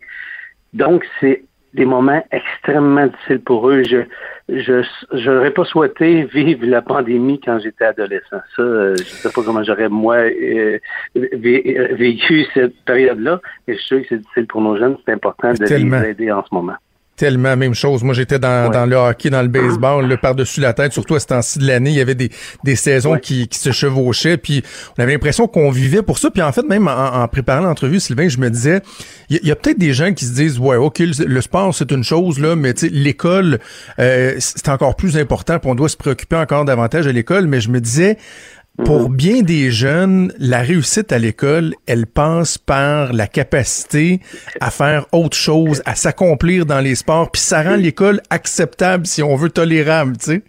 C'est tellement vrai, Jonathan. C'est tellement vrai. Euh, si je n'avais pas eu le sport-études qui m'a amené à jouer universitaire au hockey, tout ça, je ne sais pas si je j'aurais sûrement voulu euh, faire des études supérieures, mais le hockey m'a gardé intéressé au, à mm. l'école. Et l'école, c'est extrêmement important, mais dans le développement d'un être humain, dans sa globalité, le sport est tout autant important que le côté académique. C'est pas deux choses qui sont séparées, c'est deux choses qui doivent être placées ensemble. Puis il faut se rendre compte que les adultes responsables d'aujourd'hui sont les jeunes d'hier qui ont fait du sport. Vous regarderez autour de vous les gens qui vont occuper des postes d'un fois supérieurs, les gens qui ont occupé des fonctions soit dans le monde du sport individuel ou de groupe, mais qui ont fait du sport. Ça aide à développer la personnalité qu'on a, on a besoin nécessairement pour développer notre leadership, pour développer notre façon de collaborer, de, de, de, parler avec les autres, de les comprendre. C'est extrêmement important le, le travail d'équipe à, jeunes pour qu'on puisse se transférer dans le monde des adultes. Et j'ai envie de dire que c'est pas juste euh, le plaisir des réussites, là. c'est l'apprentissage dans, dans, dans, tous ces aspects, dans la défaite, dans l'adversité. C'est tout ça, le sport. L'adversité, la défaite, la persévérance, c'est apprendre à se connaître, apprendre à, à savoir comment je prends un, échec pour le transformer en quelque chose où j'ai un apprentissage suite à ça. Il y a tellement d'éléments. Quand je dis en ce moment la vie est devenue du sport, là, en ce moment, la vie est vraiment du sport, mais en, particulier dans des moments difficiles comme ça, on va avoir besoin encore plus de leaders de demain qui vont avoir passé à travers toutes ces étapes-là que le sport nous permet de faire pour qu'on puisse ensuite euh, les transférer dans le, dans le monde des adultes, autant pour devenir un, bon parent, pour aider nos enfants éventuellement. Ben oui. Tout ça, c'est un ensemble. Et, comme tu le disais, toi, tu as eu le baseball puis le hockey qui était ta passion. Moi aussi, je sais pas. Honnêtement, comment je me serais senti si il aurait fallu que quelqu'un me dise bon, tu peux pas jouer au hockey cet hiver, tu peux pas jouer au baseball cet été. Euh, j'aurais vraiment eu un, assez gros down. Et sûrement que nos jeunes le vivent en ce moment. C'est pour ça qu'il faut être près d'eux autres, il faut les écouter, il faut être capable de rassembler les équipes, même si c'est pour euh, le faire par, euh, par un FaceTime ou si on fait Zoom, peu importe la technique qu'on peut utiliser pour le faire. Aujourd'hui, la, la technique, toute la technologie nous permet de quand même se rassembler de façon virtuelle. Et je trouve ça important que les jeunes puissent reparler à leurs coéquipiers, à parler à d'autres personnes, puis qui ensemble vont revivre un rêve de dire ben ça va venir bientôt, ça s'en vient, puis de se garder motivés ensemble. Parce que sinon, euh, on voudrait pas euh, avoir une, société de jeunes adolescents qui seraient déprimés. Et, et ça, on le sait, ben à cet âge-là, euh, les, les, les, amis, les, les amis sont extrêmement importants. Donc, il faut qu'ils restent branchés. C'est intéressant ce que tu dis parce que je voulais justement qu'on puisse se mettre en, mode solution, là, pas juste de, constater la problématique que, ça soulève, mais donc pour les parents qui nous écoutent ou euh, même euh, des ados qui peuvent qui peuvent nous écouter, euh, dans les, solutions, garder le contact. Vraiment là, moi je pense à mon à mon jeune de 9 ans là, c'était pas ça l'objectif, mais naturellement ça s'est fait comme ça là, avec Messenger, vidéo, tout ça. Effectivement, ses collègues de hockey, ses coéquipiers, ils s'envoient des messages, ils se parlent, donc ça ça peut aider à passer au travers. Ça, ça aide parce qu'on sent qu'on est, on les perd pas de vue, qu'on est encore important pour eux. Euh, c'est important aussi que les instructeurs puissent les contacter, les coachs, leur dire, des fois, l'instructeur sait pas, il devrait comment y parler. Non, juste lui dire, hey, on t'a pas oublié, on a hâte de recommencer. Quand un jeune, là, son instructeur, son coach, c'est extrêmement important pour lui. Ce qu'il dit, c'est quasiment de l'or en barre parce qu'il permet de vivre ses rêves. Et la majorité des gens qui sont dans ce monde-là, qui ont décidé de faire du bénévolat puis d'aider nos jeunes à se développer à travers le sport, c'est des gens qui ont un grand cœur. Mais quand on appelle nos jeunes, hey, on va se ressembler, on va faire de quoi? On peut faire un, zoom ensemble. Ou, tu sais, les jeunes, au niveau de la technologie, ça, ils sont, ils sont bons là-dedans. Puis de juste se rassembler, de rire ensemble, de le faire, même si c'est virtuel, ça permet de garder contact Euh, et, et, ça, je trouve ça extrêmement important puisque ton jeune de 9 ans, je suis certain que s'il aime le sport autant que toi, Jonathan, ça doit lui manquer énormément. Puis s'il fait du sport d'équipe, ben, en ce moment, c'est un peu, on a comme une légère euh, euh, jalousie de dire, mais comment c'est que le sport? Parce que c'est sûr qu'on veut être proche, on veut on veut recommencer, mais il faut suivre les consignes pour être certain qu'on ne tombe pas sur une deuxième vague. Mais euh, on a hâte, là, puis les gens ont, besoin de ça. C'est vital. le sport, c'est vital. C'est tellement important que, et je veux pas euh, m'égarer pour qu'on se mette à parler de l'éducation, mais je, refais le lien là, entre le, sport, les relations qu'on tisse dans le sport et l'éducation. C'est tellement important que moi, j'ai des préoccupations par rapport à une des possibilités qui est évoquée pour la rentrée scolaire, où on dit vouloir créer des, des bulles. Donc, par exemple, d'avoir des groupes de jeunes, 15, disons, dans une classe, et qui vont toujours être ensemble pour, euh, euh, pour pouvoir amoindrir l'importance de la distanciation. Puis moi, je me dis, c'est difficile parce que moi, mon jeune, les, les, les, enfants qui sont avec lui dans sa classe sont pas aussi importants que ces chums du hockey, du hockey et du baseball dans cours d'école, à récréation, au dîner, parce que ça se transpose ces relations-là, cette amitié-là, euh, à l'école aussi. Là. On vit pas la même chose dans une classe qu'on vit dans une activité de sport euh, collectif. Là. Dans une activité de sport collectif, la relation qui s'établit entre les jeunes elle est très différente parce qu'il y a beaucoup plus d'interaction que dans une classe normale. Et le sentiment d'appartenance. choses en commun parce qu'on on a les mêmes passions.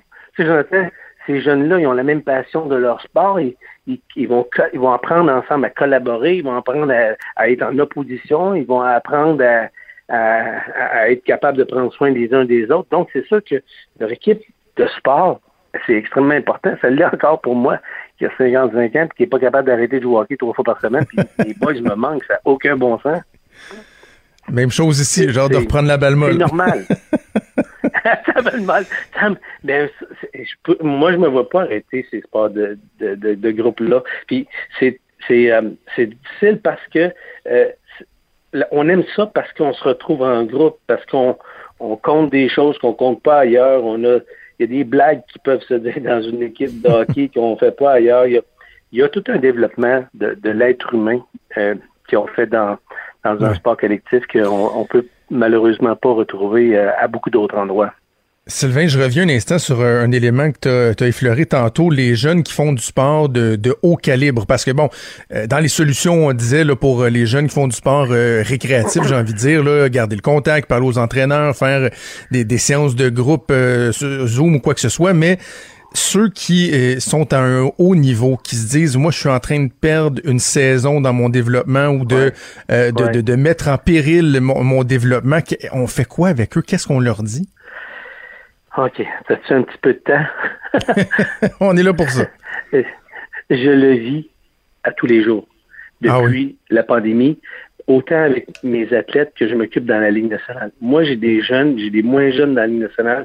J'ai plein de joueurs de qui je m'occupe, et même de certains instructeurs.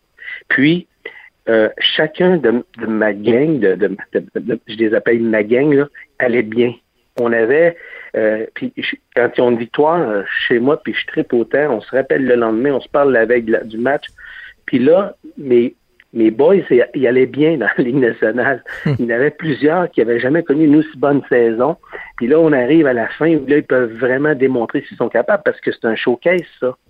Et là, ils étaient au point de pouvoir le démontrer. Et ça, c'est des jeunes qui jouent au hockey depuis qu'ils ont trois ans. Puis hmm. ils ont rêvé d'être là. Puis là, ils sont rendus là c'est sûr qu'il faut être heureux. Là, c'est un, c'est, ils sont pas malheureux ces gens-là, puis ils ont un bon salaire, tout ça. Mais là, ils savaient que entre passer d'un joueur qui est troisième, quatrième trio, puis peut-être avoir une chance d'aller deuxième trio, ça va peut-être arriver juste une fois dans ta vie. Là, ça reviendra peut-être pas. Mm. Fait qu'ils sont inquiets, ils sont déçus, puis ils disent hey, je connaissais ma, meilleure saison à, vie à date.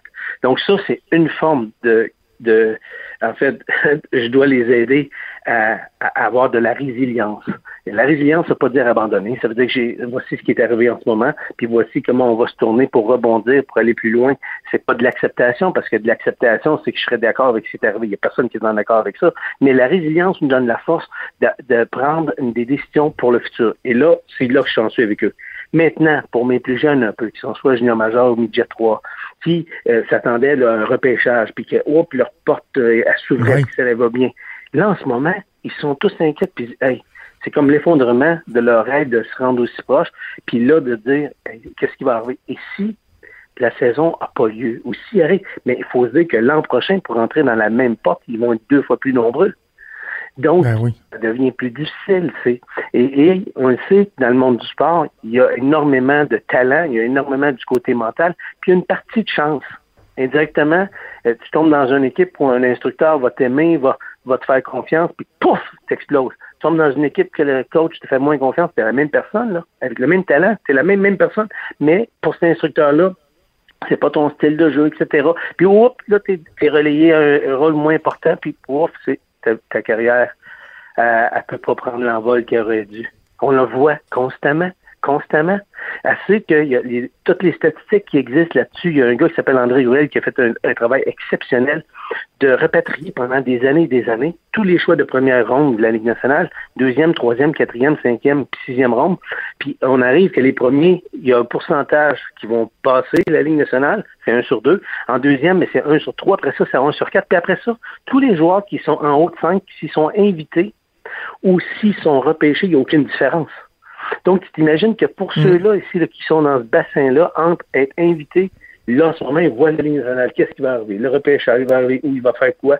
Que- Bon, ben, c'est toute cette inquiétude-là. Moi, ces appels-là, je les reçois, Jonathan, tous les jours.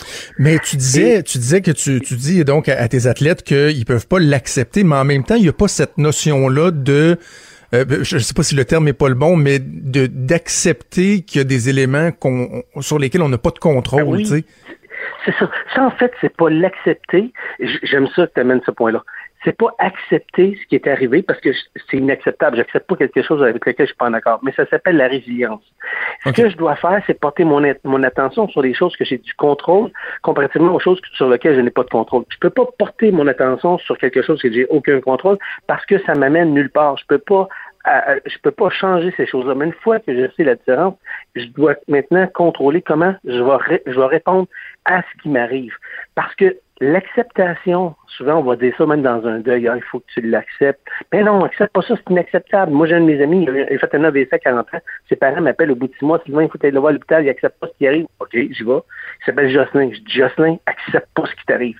Il me dit, ben voyons donc, les médecins, ma famille, tout le monde me dit, il faut que j'accepte. Mais non, accepte pas ça, c'est inacceptable. Si la veille, là, je sais pas comment il s'appelle, en haut, bon Dieu, Gertrude ou Armand, je sais pas comment on l'appelle, parce que si on lui donne un nom, tout le monde commence à s'entretuer, mais c'est pas bon qu'elle s'appelle Gertrude. Elle t'a envoyé un fax. Pour ceux qui sont plus jeunes, ne savent pas c'est quoi un fax, là. Ça rentrait par le téléphone. Puis elle t'avait dit, signe ton contrat, demain, tu vas avoir un AVC. Acceptes ça, toi, d'avoir un AVC demain matin? J'aurais jamais accepté ça de ma vie. Ben, c'est ça, de l'acceptation. Parce que maintenant, ça, c'est de la résilience. C'est accepter. On n'accepte pas le fait, mais on va accepter de faire une vie différente. C'est pas l'incident que j'accepte, mais de changer ma vie pour que je continue à vivre. Mhm. Ça, c'est extrêmement important. Puis dans mes athlètes, ils me disent tout le temps, j'ai de la misère à accepter. Non, accepte pas ça, c'est correct. Puis de sentir un peu de colère face à ça, c'est, bien normal. Essaie pas de faire semblant que tu l'acceptes quand tu l'acceptes pas. Mais de te résilier, je t'en supplie, faut que tu te résilies parce qu'on va passer à autre chose. La vie va Absolument. être différente. Mais elle va être encore belle, puis elle va être peut-être encore plus belle, parce que je pense qu'on va encore plus, on va encore plus profiter du futur, puis on va surtout et avant tout apprécier de plus en plus. C'est tellement intéressant, j'en parlerai pendant euh, pendant des heures. Je, reviens juste sur un petit élément avant qu'on se laisse, Sylvain. Si- j'avais moi identifié un élément, euh, ce qui m'a, ce que le sport m'a apporté de plus cher quand j'étais jeune, c'est tellement le sentiment d'appartenance. D'appartenir euh, à, à une équipe, à un groupe. Puis je le vois avec mon mon fils. Là. Lui, d'un com d'un commandeur de Pointe-Lévis au hockey. Là. Écoute, faut que je me batte avec lui des fois pour qu'il alterne, qu'il mette des t-shirts autres que ses t-shirts des commandeurs de Pointe-Lévis, la boîte à lunch des commandeurs de Pointe-Lévis. Ils veulent rien savoir des équipes des autres régions. Tu sais, ça, là, le sport, il il y, a Et, et c'est que tu l'utilises pour tout le reste de ta vie, là. Tu sais, le sentiment d'appartenance, après ça, dans une entreprise, etc., c'est quelque chose qui, qui, qui devient euh, euh, imprégné en toi, là. C'est tellement important. Moi, je suis allé jouer aux États-Unis, puis c'était, je pense que j'ai joué euh, avec, avec les Redmen. Il y a- mes bobettes étaient rouges. C'est important. La raison pourquoi c'est important, ce sentiment, ce sentiment d'appartenance-là, Jonathan, la raison pourquoi c'est si important, c'est que le sentiment d'appartenance, là, pour appartenir à un groupe, il faut que tu sois capable de t'oublier. Oui. C'est ça qui est le plus beau dans le sentiment d'appartenance. C'est que le sentiment d'appartenance fais passer les autres avant toi. Moi, je dis tout le temps, il y a des gens qui disent Ah, moi, j'ai tant d'employés sous ma gouverne. Mais non, elle n'est pas sous ta gouverne, tu es en dessous d'eux autres. Si tu supportes tes employés, tu n'es pas au-dessus d'eux autres. Ils ne travaillent pas pour toi, puis ils ne travaillent pas en dessous de toi. Au contraire. C'est toi qui travailles pour eux, c'est toi qui les supportes. Dans une équipe, c'est ça qu'on apprend à faire. Dans une équipe, on apprend que c'est pas notre ego. Dans une équipe, on apprend que l'équipe est importante et que pour ça, je suis capable de me sacrifier pour les autres, puis je vais être heureux de faire en sorte que je vais aider quelqu'un d'autre. Je suis heureux de du succès de mes amis parce qu'on collabore tous ensemble. Donc, ce sentiment d'appartenance-là, le sentiment de travail d'équipe, aujourd'hui, c'est ce qu'on cherche partout dans les entreprises. Les gens, ils engagent malheureusement très souvent des gens qui ont beaucoup de compétences mais qui n'ont pas de savoir-être, qui n'ont pas de savoir-vivre. Mm. Puis un jour, on les met à la porte, pas à cause de leurs compétences, mais à cause de leur savoir-vivre, leur savoir-être. Puis dans le sport, mais c'est ça que ça nous apprend. Ça nous apprend à être capable de prendre des ordres. Puis quelqu'un nous dit, c'est ça que tu fais. Puis tu, tu le fais parce que tu fais partie d'une équipe. Puis il t'apprend aussi que tu n'es pas tout seul dans le groupe, que tout le monde compte. Puis de jamais laisser une personne de notre équipe de côté parce qu'on fait partie d'une équipe puis de défendre. C'est pareil comme dans une famille, c'est la même chose. C'est ce sentiment-là que les gens ont besoin d'apprendre. J'espère que j'espère qu'on va recommencer bientôt le, sport d'équipe, justement pour qu'on continue à développer ces points-là si importants que les sports d'équipe nous apprennent. Absolument. En tout cas, ça fait du bien euh, d'en parler. Euh, Sylvain Guimond, docteur en psychologie du sport et éducateur physique. C'est toujours un énorme plaisir. On remet ça bientôt. Parce qu'en immobilier, faut être à son affaire. Suivez les conseils de nos experts. Via Capital, les courtiers immobiliers qu'on aime référer. Bonne écoute. Franchement dit. Jonathan Trudeau. Et Maude Boutet. Appelez ou textez au 187 Cube Radio. 1877 827 2346. Cube Radio. Cube Radio. Et c'est la chronique internationale avec Alexandre Moranville. Salut Alex. Salut à vous deux. Euh, Alex, tu commences par nous parler de, euh, de la Hongrie qui euh, met en application sa nouvelle censure COVID. Oui, mais vous vous souvenez, on avait parlé là, il y a quelques temps déjà de la Hongrie qui font pas nécessairement une très bonne figure au niveau de la démocratie ces temps-ci. On se rappellera que le président, le Victor Orban, a passer certaines lois, là, des lois de mesures d'urgence extrêmement restrictives et surtout qui n'ont pas de date de fin encore. Et là, cette semaine, il y a deux personnes qui ont été interpellées en vertu de ce qu'ils appellent la loi anti-fake news. Et la fake news qu'ils ont rapportée, ils ont critiqué la gestion gouvernementale de la crise de la COVID-19 et ça leur a valu donc d'être interpellés et d'être arrêtés. Alors en ce moment, des relents un peu, si on veut, du, régime de propagande communiste, parce qu'il y a même des affiches qui, sont, qui sont disséminées un peu partout pour rappeler cette loi-là, euh, assez effrayant même. C'est des publications Facebook très banales. Alors euh, les poursuites, heureusement, ont été abandonnées dans ce dossier-là, mais euh, ça montre qu'il peut y avoir des interventions euh, policières assez, euh, assez inusitées, assez musclées et surtout un peu inutiles dès qu'on critique le régime, dans ce cas-là, sur Facebook. Et c'est ça qui arriverait pas ici. Tu sais, je reviens, je fais, un lien avec ce que je discutais, ce dont je discutais avec Richard dans, le pont entre nos deux émissions. Je parlais de la, de la chronique que Richard a écrite hier euh, sur l'État qui est de plus en plus présent dans nos vies, puis qu'on cède des droits, puis qu'il y a des gens qui s'inquiètent de ça. Là, ils vont voir ce qui se passe, par exemple, en Hongrie, puis ces gens-là vont dire, oh, mais justement, c'est pour ça qu'au Québec, il faut talonner le gouvernement. C'est parce qu'on est une démocratie bien établie, là. Le gouvernement, il va, il va retourner en élection dans un peu plus de deux ans. Si les gens sont pas satisfaits, ils vont le battre, ils vont exiger des changements. C'est pour ça que moi, au Québec, là, on a euh, une tradition démocratique qui fait en sorte que moi, j'accepte de donner plus, de, de, céder quelques droits à mon gouvernement. On peut comprendre que dans des pays où euh, le, totalitarisme euh, est présent ou était présent il n'y a pas si longtemps que ça, que là, les gens sont, sont, sont plus inquiets, tu sais. Oui, oui, c'est sûr. Ouais, c'est sûr, mais il faut, faut, se rappeler que la, la Hongrie, c'est encore officiellement une démocratie.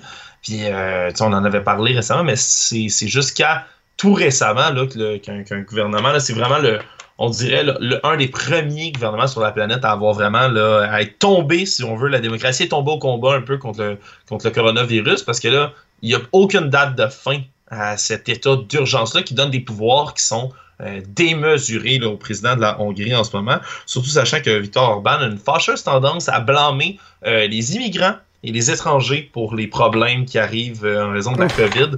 Alors ouais, c'est sûr que c'est des des dérapages, il y, a un relent de déjà vu, puis c'est jamais plaisant. OK, euh, j'ai hâte que tu me dises où ça s'est passé dans le monde, mais il y a quelqu'un qui a euh, appris à ses dépens que de rapporter euh, par erreur une mort de la COVID, c'est pas une bonne idée. Oui, aujourd'hui, beaucoup de saveurs de, journalistes emprisonnés, si on veut, ou de critiques censurées. Il y, a il y, a un journaliste qui a écrit en Birmanie. Alors, on sait que c'est pas un pays qui a, l'habitude d'être gentil, gentil avec sa, sa, presse et ses médias, mais il a écrit qu'il y a une personne qui était décédée de la COVID-19 les autorités disent que c'est complètement faux et il va passer, attention, deux ans de prison pour avoir écrit ça dans son journal. Le tribunal qui a rendu ça, euh, son jugement jeudi passé, une histoire là, euh, une sombre histoire là, vraiment là, euh, alors que le journaliste du nom de Zhao Yi Het enquêtait sur certains retours au pays des travailleurs immigrés qui revenaient et qui étaient potentiellement contagieux. Il a écrit qu'une personne était morte dans une ville. Euh, de la COVID et une information qui, il n'y a pas de preuve, pas de source, mais selon le gouvernement, c'est complètement erroné. Il n'y a aucun mort euh, rapporté. Alors, euh, bon, c'est fort dommage, mais deux ans de prison pour cette personne-là, ça montre que partout dans le monde, ouais, non seulement la presse, mais la, liberté d'expression est quand même assiégée. Il faut faire attention de quoi on parle dans certains pays. Et tu sais qu'il y a probablement des gens qui nous écoutent, là, des, des Trump lovers, qui eux seraient probablement favorables à ça. Là.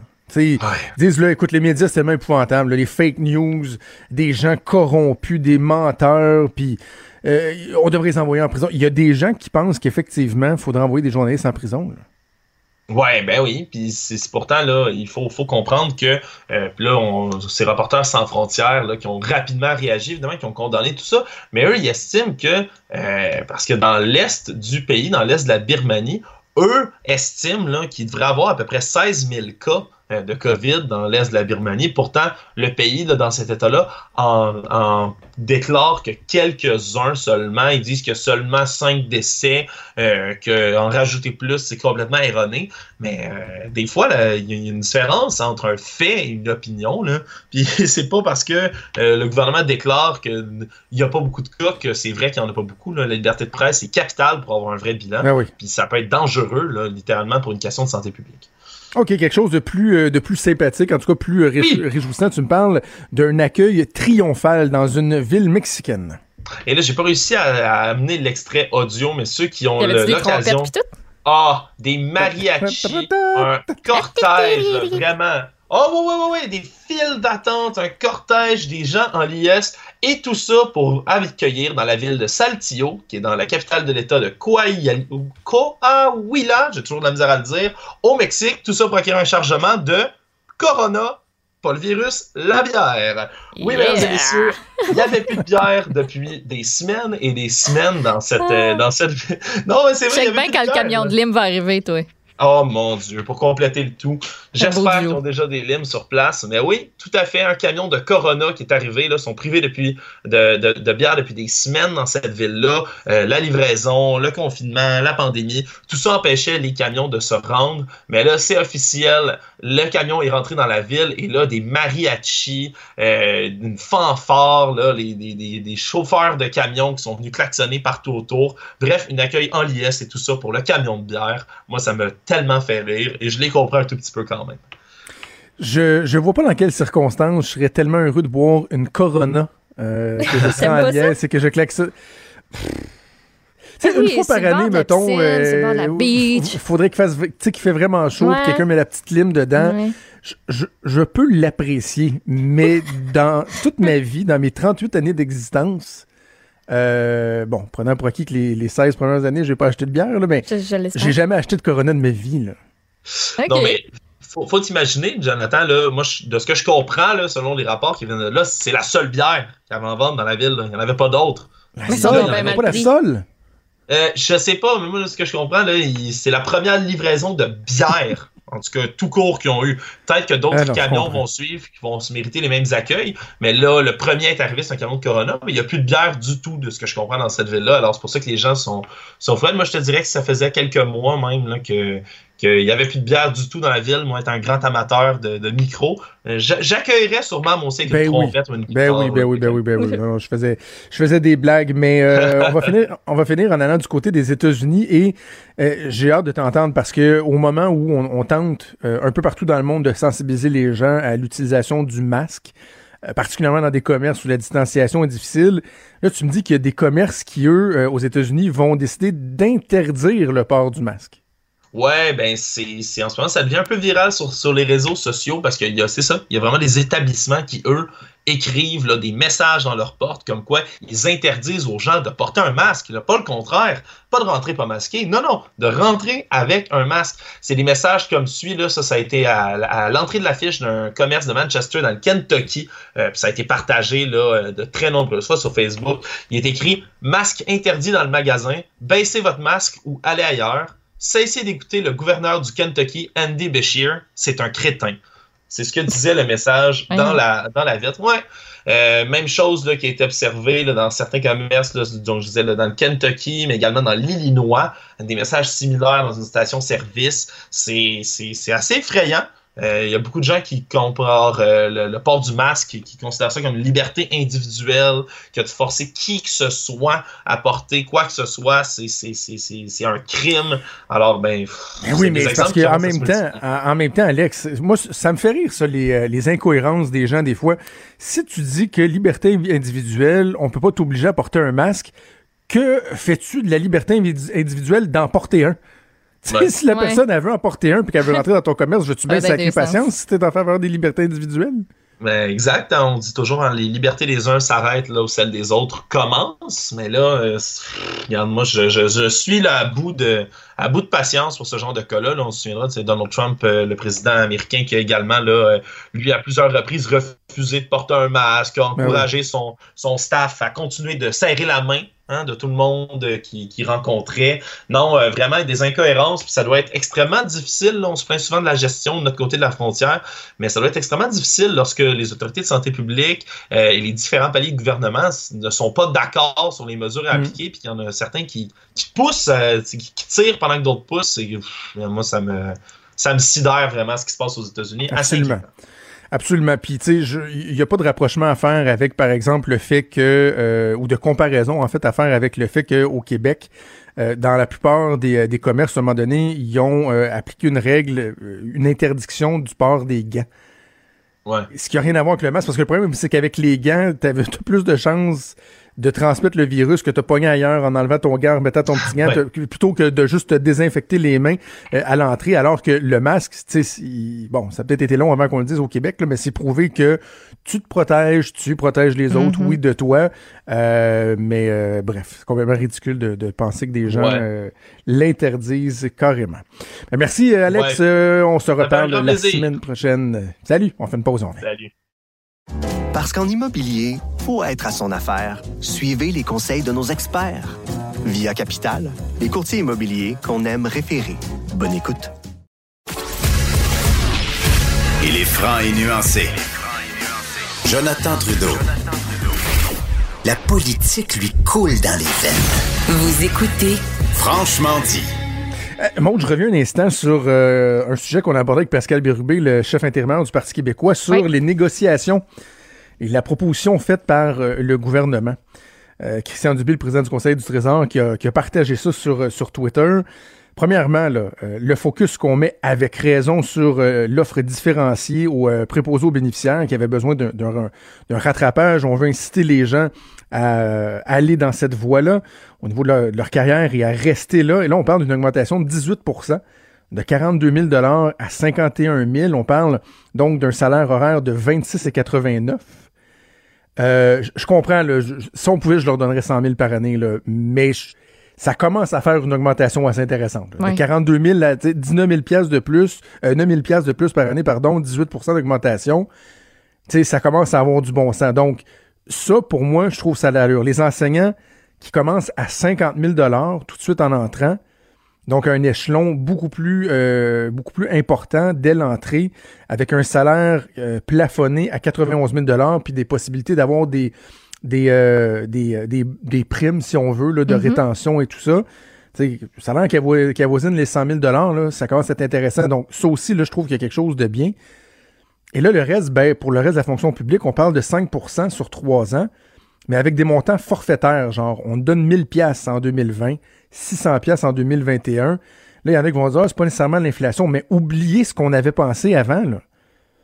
L'inflation, le, modèle économique qui ne tient plus la route. Donc, moi, le message que j'envoie à, à mes amis des syndicats, moi, quand je vois ces offres-là, je dirais, euh, je signe où, pèse fort, quatre copies,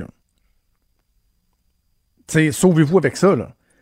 On se dirige vers une crise des finances publiques sans précédent et on vous offre 5% sur trois ans avec des, des primes de 1000 dollars pour tous les fonctionnaires pendant l'année, en plus d'avoir des mesures particulières pour euh, des gens qui ont besoin d'un rattrapage plus important. J'espère que les syndicats feront pas de chichi qui vont signer rapidement. Alors euh, voilà, on aura probablement l'occasion de, de voir leur réaction au courant de la journée. C'est déjà tout pour nous. Ben oui. On passe vite Ben oui. C'était le fun. quand on est en bonne compagnie. Tu sais? Puis il nous en reste combien, là? On est, on est, on est mardi. On est mardi. Il Oui, en reste trois. parfait. Il en reste trois. Il en reste trois. Hey, Hey, euh, bonne, bonne journée collante. Un gros merci à toute l'équipe, à Achille Moinet à la mise en onde, à Mathieu Boulet, à Frédéric Mocourt à la recherche. C'est Sophie Durocher qui s'en vient et nous, on vous donne rendez-vous demain à 10h. Salut!